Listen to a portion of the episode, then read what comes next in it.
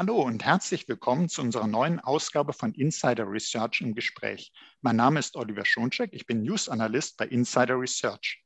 Anfang Juni 2021 hatte die Europäische Kommission zwei neue Sätze von Standardvertragsklauseln angenommen. Einen Satz für Datenübermittlungen zwischen verantwortlichen Auftragsverarbeitern und einen Satz für die Übermittlung personenbezogener Daten in Drittländer. Damit soll den Anforderungen der Datenschutzgrundverordnung und dem sogenannten Schrems II-Urteil des Europäischen Gerichtshofs Rechnung getragen und ein hohes Datenschutzniveau für die Bürgerinnen und Bürger sichergestellt werden. So die EU-Kommission. Doch was sind überhaupt Standardvertragsklauseln? Was sind die Neuerungen und welche Folgen haben sie für notwendige Schutzmaßnahmen bei E-Mail, bei Cloud, bei File-Transfer? Darüber sprechen wir nun mit Stefan Heimel. Er ist Prokurist und Sales Director bei Sepmail. Hallo, Herr Heimel. Guten Morgen, Herr Schoncheck. Guten Hallo. Schön, Sie im Podcast zu haben. Wir haben auf den ersten Blick vielleicht für manche ein trockenes Thema Standardvertragsklauseln. Das klingt so ein bisschen arg juristisch, ist es auch. Aber äh, gemeinsam werden wir uns der Sache nähern und sehen, dass das eine hohe praktische Relevanz hat Kommen wir doch zuerst einmal zu diesem Begriff Standardvertragsklauseln. Was ist das denn überhaupt? Welche Rolle spielen sie in der Datenschutzgrundverordnung? Also die Standardvertragsklauseln, das sind äh, letztendlich Musterverträge, die von der EU-Kommission den Unternehmen zur Verfügung gestellt werden. Ähm, die sollen eine gewisse Rechtssicherheit bieten für den sicheren Datenaustausch, in diesem Falle jetzt mit den Drittländern. Mhm. Das heißt, erstmal äh, Standardvertragsklauseln, wenn, wenn Sie jetzt sagen, das sind Musterverträge, bedeutet also, ich äh, möchte einen Vertrag aufsetzen, vielleicht mit einem Cloud-Anbieter in einem Drittland und weiß jetzt gar nicht, was muss ich alles regeln. Also kann ich mir diese Musterverträge äh, nehmen und habe dann da schon mal äh, wichtige Regelungen die vereinbart werden müssen, um die Datenschutzgrundverordnung einzuhalten. Jetzt gibt es ja solche Standardvertragsklauseln schon etwas länger. Und ähm, ich habe das eben, diese EU-Pressemitteilung zitiert. Anfang Juni 2021 sind ja neue Standardvertragsklauseln veröffentlicht worden. Warum überhaupt? Ja, also zum einen sicherlich aus dem Grund, weil die alten, die Sie gerade schon erwähnt haben, äh, mal gut 20 Jahre alt sind und äh, eigentlich als Übergangslösung dienen sollten.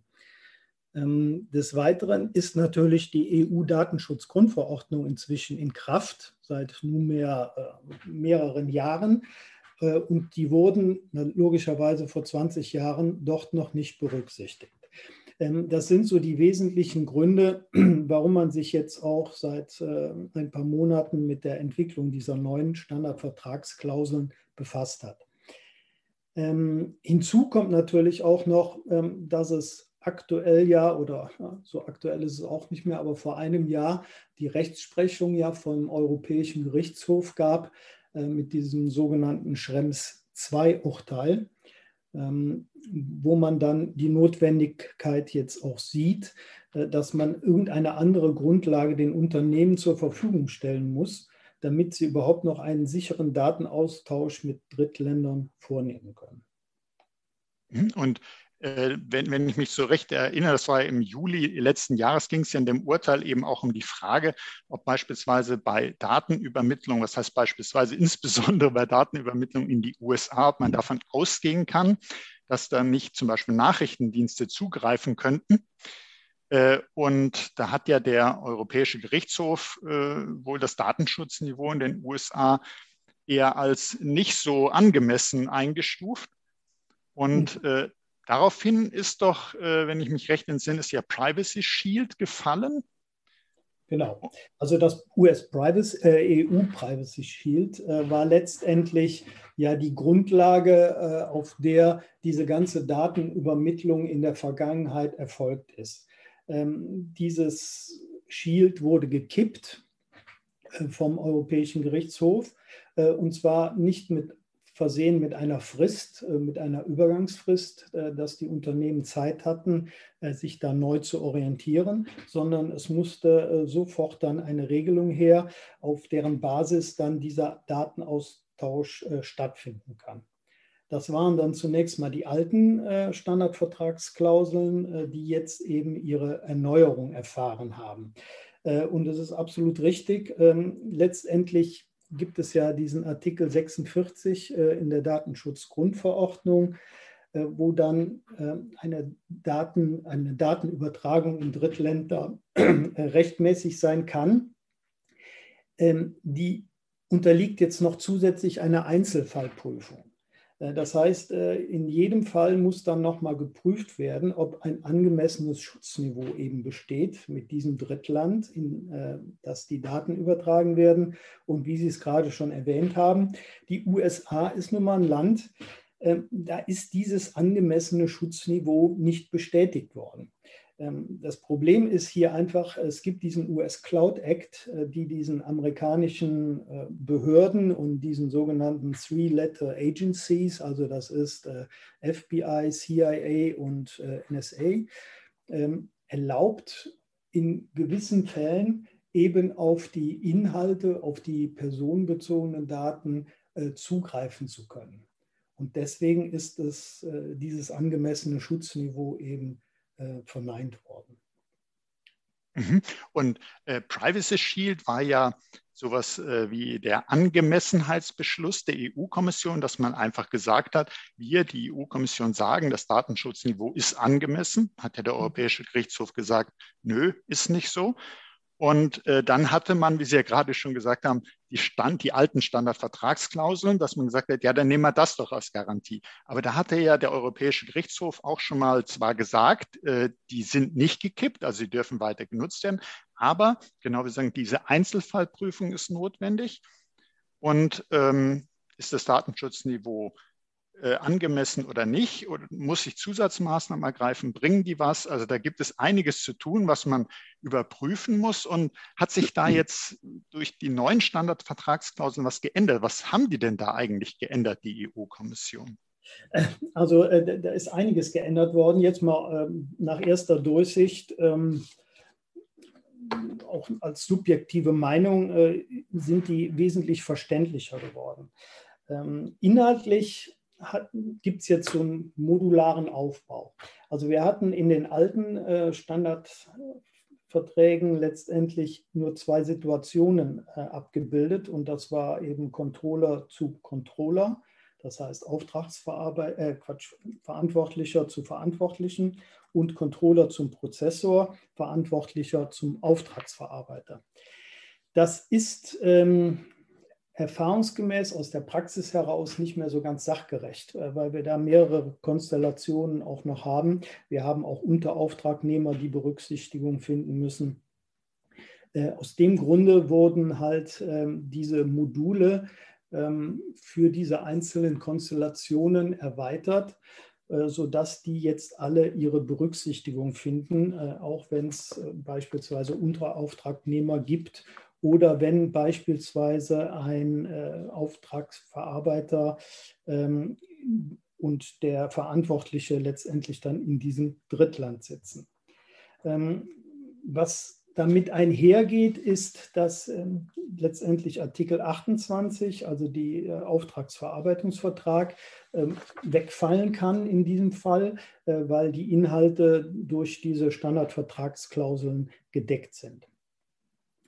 Ähm, was auch noch vereinfacht wird, ist eben der Beitritt verschiedener Vertragsparteien zu diesen Standardvertragsklauseln, sodass man durch diesen modularen Aufbau äh, letztendlich gemeingültige Regeln hat, die jetzt mal mathematisch gesehen vor die Klammer gezogen wurden. Äh, die werden eben ergänzt, um immer diese individuellen Module, die gerade nötig sind, um die Inhalte äh, richtig entsprechend darzustellen. Dann kommt noch hinzu, wir haben jetzt so einen risikobasierten Ansatz in Bezug auf das Datenschutzniveau. Äh, wir hatten vorhin schon kurz äh, diese Einzelfallprüfung auch erwähnt. Ähm, also die Unternehmen sind jetzt gefordert zu dokumentieren, überprüfen und zu entscheiden vor allen Dingen, ähm, ob eben dieses äh, Datenschutzniveau entsprechend ihrer Meinung nach besteht. Mhm. Also das heißt zum einen, wie Sie sagten, durch den neuen modularen Aufbau ist es einfacher, weil man dann die Situation raussuchen kann, die auf einen zutrifft. Mhm. Ähm, Schwieriger wird es sicherlich dadurch, äh, Risikoanalysen fallen ja den meisten Unternehmen äh, wirklich schwer, ja. äh, weil man Risiko einschätzen ist. Äh, manche sagen ja, dann kann ich auch einen Blick durchs Fenster machen. Wie soll ich denn das bestimmen? Natürlich gibt es da Methoden dazu, es gibt Tools dazu. Ähm, aber nichtsdestotrotz, da kommen neue Aufgaben auf die Unternehmen hinzu. Jetzt zuerst mal die Frage, äh, jetzt sind diese neuen Standardvertragsklauseln ja da. Muss ich da, wenn ich auf den alten basierend eine Datenübermittlung äh, machen möchte, muss ich sofort umstellen? Ähm, ja, also die Unternehmen sind jetzt natürlich äh, gehalten, ähm, auf jeden Fall mal die Termine im Auge zu behalten, äh, als ersten Schritt. Äh, und dann sich auch mal ihr Verarbeitungsverzeichnis anzusehen, mit wem kommuniziere ich überhaupt, äh, wer ist im Drittland, äh, wo mache ich eine Datenübertragung. Termine bedeutet in dem Fall, die alten Standardvertragsklauseln können jetzt noch angewandt werden bis zum 27.09., also dieses Jahres. Ähm, also irgendwann Ende September muss das sein. Was aber viel wichtiger ist, ähm, selbst wenn man jetzt noch alte anwenden würde oder die bestehenden alten äh, Standardvertragsklauseln müssen zwingend bis zum 27.12.2022 angepasst werden, aber nur für den Fall, dass die Inhalte und Prozesse äh, unverändert bleiben. Sollte man an Inhalten, Prozessen irgendwas ändern, äh, dann muss das sofort geschehen. Mhm. Also da, da, ist jetzt, da verbleibt jetzt keine Zeit. Und auch wichtig ist, das Ganze muss abgeschlossen sein, dann zu diesem Termin, also wenn es unverändert ist, 27.12.22. Äh, wenn dieser Prozess nicht abgeschlossen ist, diese Umstellung nicht abgeschlossen ist, ähm, dann muss die Verarbeitung sofort eingestellt werden. Ansonsten äh, laufen die Unternehmen eben Gefahr, ein Bußgeld zu kassieren. Mhm. Und äh, auch wenn man jetzt sozusagen sagt, ja, es, äh, es gäbe ja noch so eine Zeitspanne, Sie haben ja gerade gesagt, nee, äh, da gibt es äh, Bedingungen dran. Ich kann nicht einfach sagen, ich reize jetzt die eineinhalb Jahre aus. Mhm. Ähm, es ist ja auch bei den alten Standardvertragsklauseln so, gerade wenn man an äh, Datenübermittlung in die USA denkt, dass das ja nicht ohne zusätzliche ergänzende Maßnahmen, Schutzmaßnahmen, Verschlüsselung etc. geht, weil eben das äh, Datenschutzniveau, so Entscheidungen des EuGH, ja nicht angemessen ist in den USA. Also muss man ergänzende Schutzmaßnahmen haben. Wie ist es denn jetzt mit den neuen Standardvertragsklauseln? Kann man jetzt sagen, äh, sagen wir mal, E-Mail-Kommunikation, äh, andere äh, Formen der Übertragung personenbezogener Daten, da habe ich jetzt Rechtssicherheit oder muss man weiterhin diese ergänzenden Schutzmaßnahmen ergreifen? Ja, das ist leider äh, nach wie vor so, dass man äh, alleine durch die Anwendung vertraglicher Regelungen äh, hier keinen hundertprozentigen Schutz erreichen kann. Ähm, das liegt einfach in der Tatsache begründet, dass es Widersprüche im Rechtssystem von den Amerik amerikanischen Rechtssystemen und dem europäischen gibt. Ähm, das kriegt man nicht nivelliert in diesem Umfeld. Äh, wir haben ja dieses Transfer Impact Assessment, eben diese Einzelfallbewertung, die man dann vornehmen muss. Das ist so ähnlich einer Datenschutzfolgeabschätzung letztendlich. Ähm, und äh, diese Einschätzung muss man dann unter Umständen auch auf Anforderungen der Aufsichtsbehörde vorlegen. So, und, da kommt eben immer zu dem, man kommt immer zu dem Ergebnis, dass äh, alleinig die vertragliche Gestaltung nicht ausreicht, sondern man muss es eben ergänzen um technische Maßnahmen, äh, um das Ganze sicher zu gestalten. Und da sind wir eben in dem Bereich, was können wir ergänzend tun, äh, um einerseits äh, die Daten, die im Fluss sich befinden, also die standardmäßige E-Mail-Kommunikation oder die Übertragung großer Dateien oder was auch immer, äh, einerseits abzusichern und andererseits natürlich auch äh, abzusichern äh, die Daten, die in Ruhe sind, also in REST letztendlich, die irgendwo bei einem Cloud-Anbieter in der Cloud abgespeichert werden. Und hier müssen Maßnahmen dann ergriffen werden. Mhm. Ähm, ich habe natürlich auch mal in die neuen Standardvertragsklauseln reingeschaut und dann gibt es da ja so eine Anlage, wo technisch-organisatorische Maßnahmen beispielhaft aufgelistet sind, aber die sind natürlich extrem allgemein. Da steht ja auch drin, also äh, wer das nutzen will, kann nicht einfach diese Liste sozusagen runterbeten. Äh, sondern man muss konkret sagen, was man macht. Und das ist sicherlich eine Schwierigkeit jetzt für die Unternehmen zu sagen, also ich muss zum einen das Datenschutzniveau bestimmen dort äh, in dem Empfängerland, also eine Risikoanalyse machen, was könnte da passieren. Ich muss die dazu passenden Schutzmaßnahmen ergreifen. Und dann gibt es da diese Liste in der Anlage aber da steht ja keineswegs, wie ich das genau mache. Vielleicht haben Sie da für uns äh, Empfehlungen, Hinweise, wie kann man denn das in der Praxis umsetzen, diese zusätzlichen Anforderungen da, äh, so äh, wählen und einsetzen, dass man ein ansonsten unzureichendes Datenschutzniveau ja, verhindern kann. Ja, gerne. Äh, da, da, hat sich allerdings auch gar nichts so äh, geändert in der Praxis oder in, in, in, der praktischen Umsetzung, äh, weil das ist schon gleich geblieben. Wie gesagt, mhm. wir haben Daten, die im Fluss sind. Wir haben auf der einen Seite den, den E-Mail-Verkehr ganz normal wo jetzt in Bezug auf die Datenschutzgrundverordnung diese personenbezogenen Daten eben kommuniziert werden und wie gerade schon erwähnt, die Daten, die gespeichert werden. Ich möchte aber gerade noch mal voranschicken, wir, wir sprechen halt immer in diesem Kontext äh, über äh, die personenbezogenen Daten den Schutz personenbezogener Daten. Das ist ohne Zweifel wichtig, ähm, aber die Unternehmen leben ja nicht davon, dass die personenbezogene Daten von A nach B versenden, äh, sondern bei den Unternehmen ist es ja genauso wichtig, dass die ihre Inhalte schützen. Das sind ihre Unternehmensdaten, das sind äh, Patente, das sind Verträge, das sind Preislisten, keine Ahnung, was da alles kommt. Äh, das ist für die Unternehmen unterm Strich wesentlicher, als jetzt immer nur den Blick auf die personenbezogenen Daten zu richten. Die müssen geschützt werden, ohne Zweifel.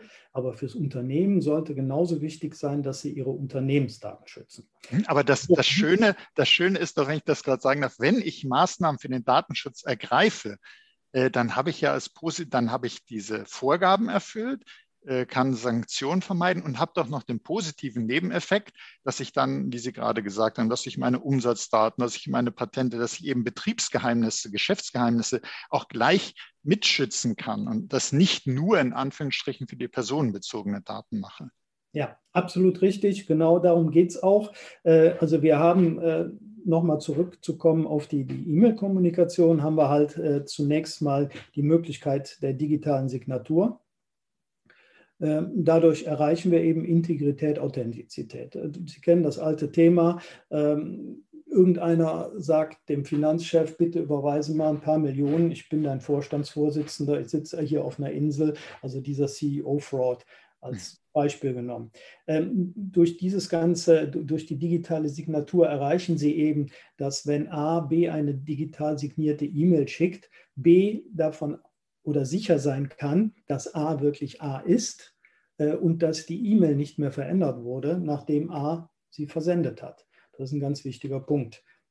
Signatur. Dann haben wir natürlich die Verschlüsselung.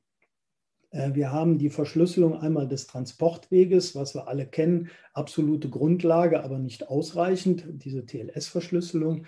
Die muss dann ergänzt werden um eine inhaltliche Verschlüsselung. Äh, und wenn wir diesen Block haben, dann haben wir zumindest mal die Kommunikation abgesichert. Und da einerseits die personenbezogenen Daten und sicherlich auch äh, den Inhaltsschutz für die Geschäftsdaten. Das ist jetzt der normale Betrieb, aber was ist jetzt, wenn wir das Ganze äh, in der Cloud betreiben? Ähm, die Kommunikationswege können analog gesichert werden.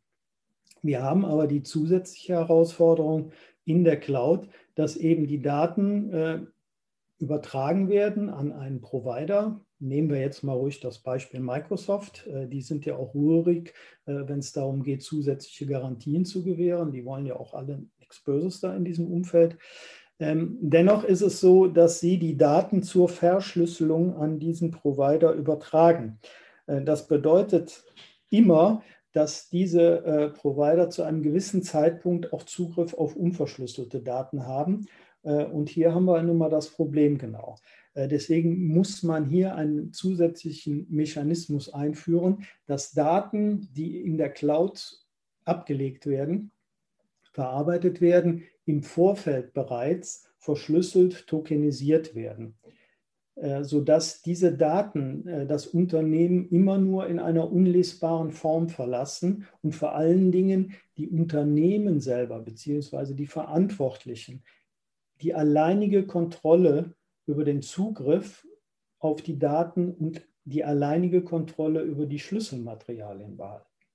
Nur dann können wir sicherstellen, dass eben kein Dritter äh, durch irgendwelchen US Cloud Act oder wie auch immer ähm, gerechtfertigten Zugriff dort äh, erhalten können. Mhm. Ähm, und äh, dieses Beispiel, das Sie jetzt mit Cloud-Nutzung gebracht haben, das Cloud-Nutzung war schon immer für uns alle wichtig, aber jetzt, wo wir immer noch äh, zum Großteil im Homeoffice sind, ist es sogar noch wichtiger geworden, so mein Eindruck. Es läuft noch mal über die Cloud und auch wenn ich an so äh, File-Transfer, große Datenmengen müssen übertragen werden, äh, da gibt es ja durchaus äh, Lösungen, die äh, manche dann wählen, die eigentlich irgendwo ein US-Anbieter äh, nutzen als Zwischenspeichern, wo man dann den Link auf diesen Zwischenspeicher verschickt und dann sagt, so, hier kannst du dir die Daten runterziehen. Und in Wirklichkeit hat man ja genau eine Datenübermittlung vorgenommen. Mhm. Äh, das ist ja ähm, einfach nur dann Link auf einen, auf einen Speicherort in der Cloud, den man dann bereitstellt äh, bei solchen Lösungen. Und da hat man ja genau den Fall, dass man für zusätzliche Sicherheit sorgen müsste. Und Sie haben eben auch ganz wichtig gesagt, das, was man da jetzt tun muss als ergänzende Schutzmaßnahmen, das ist jetzt eigentlich gar nicht neu, äh, dass man das jetzt muss, wo die neuen Standardvertragsklauseln da sind, sondern das musste man auch schon bei den alten und das musste man eigentlich schon die ganze Zeit machen. Aber das ist halt wichtig, dass sich die Unternehmen klar machen, auch wenn ich mich auf diese Rechtsgrundlage stützen werde, auf die neuen Standardvertragsklauseln, diese technischen Anforderungen bleiben, das muss ich lösen. Davon ja. komme ich nicht weg. Genau. Und ähm, hat denn da äh, Zepmail vielleicht äh, Lösungen dazu im äh, Angebot, wo man auch mal was testen kann, wo man sich was anschauen kann und sagen kann, ah, so funktioniert das in der Praxis? Ja, äh, das machen wir sogar, wie Sie sich vorstellen können, sehr gerne. Ähm, es gibt Lösungen von uns, äh, die sich genau mit diesen Themen auseinandersetzen. Also einmal der digitalen Signatur von E-Mails wir haben äh, die Möglichkeit, eine Public Key Infrastructure zu managen, sodass da weder von Administratoren noch von Anwenderseiten äh, irgendwelche Aktivitäten erforderlich sind.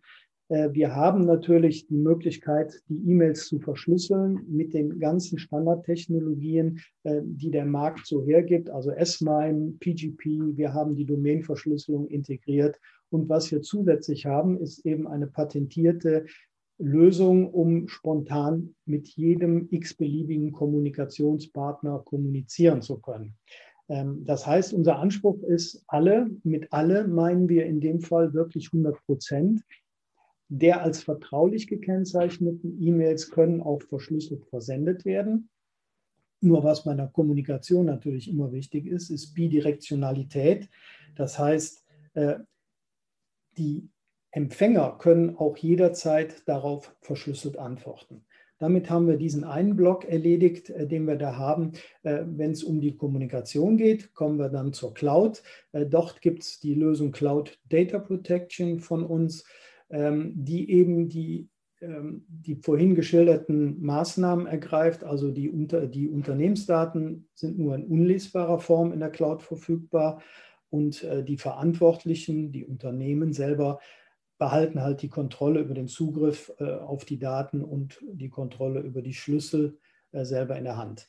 Die Sachen können äh, jederzeit gerne auch getestet werden. da bitten wir auch drum, weil man kann immer viel erzählen, aber man merkt erst selber, wenn man so diese ganzen Lösungen mal in seine eigene Infrastruktur integriert und auch eben diesen diese Gratwanderung zwischen Praktikabilität und äh, Datenschutz dann vorgenommen hat, äh, wie man das Ganze einfach integrieren kann und sich letztendlich das Leben leichter macht, auf der einen Seite, was die Verarbeitung angeht, und auf der anderen Seite eben auch die Rechtssicherheit erreicht, die man durch die Verträge alleine nicht erreichen kann. Ja, Herr Heimel, da äh, denke ich, da packen wir dann in dem begleitenden Artikel zu diesem Podcast in die Show Notes äh, die Links entsprechend, dass man sich das äh, anschauen kann, dass man was testen kann, dass man mit Ihnen in Kontakt treten kann.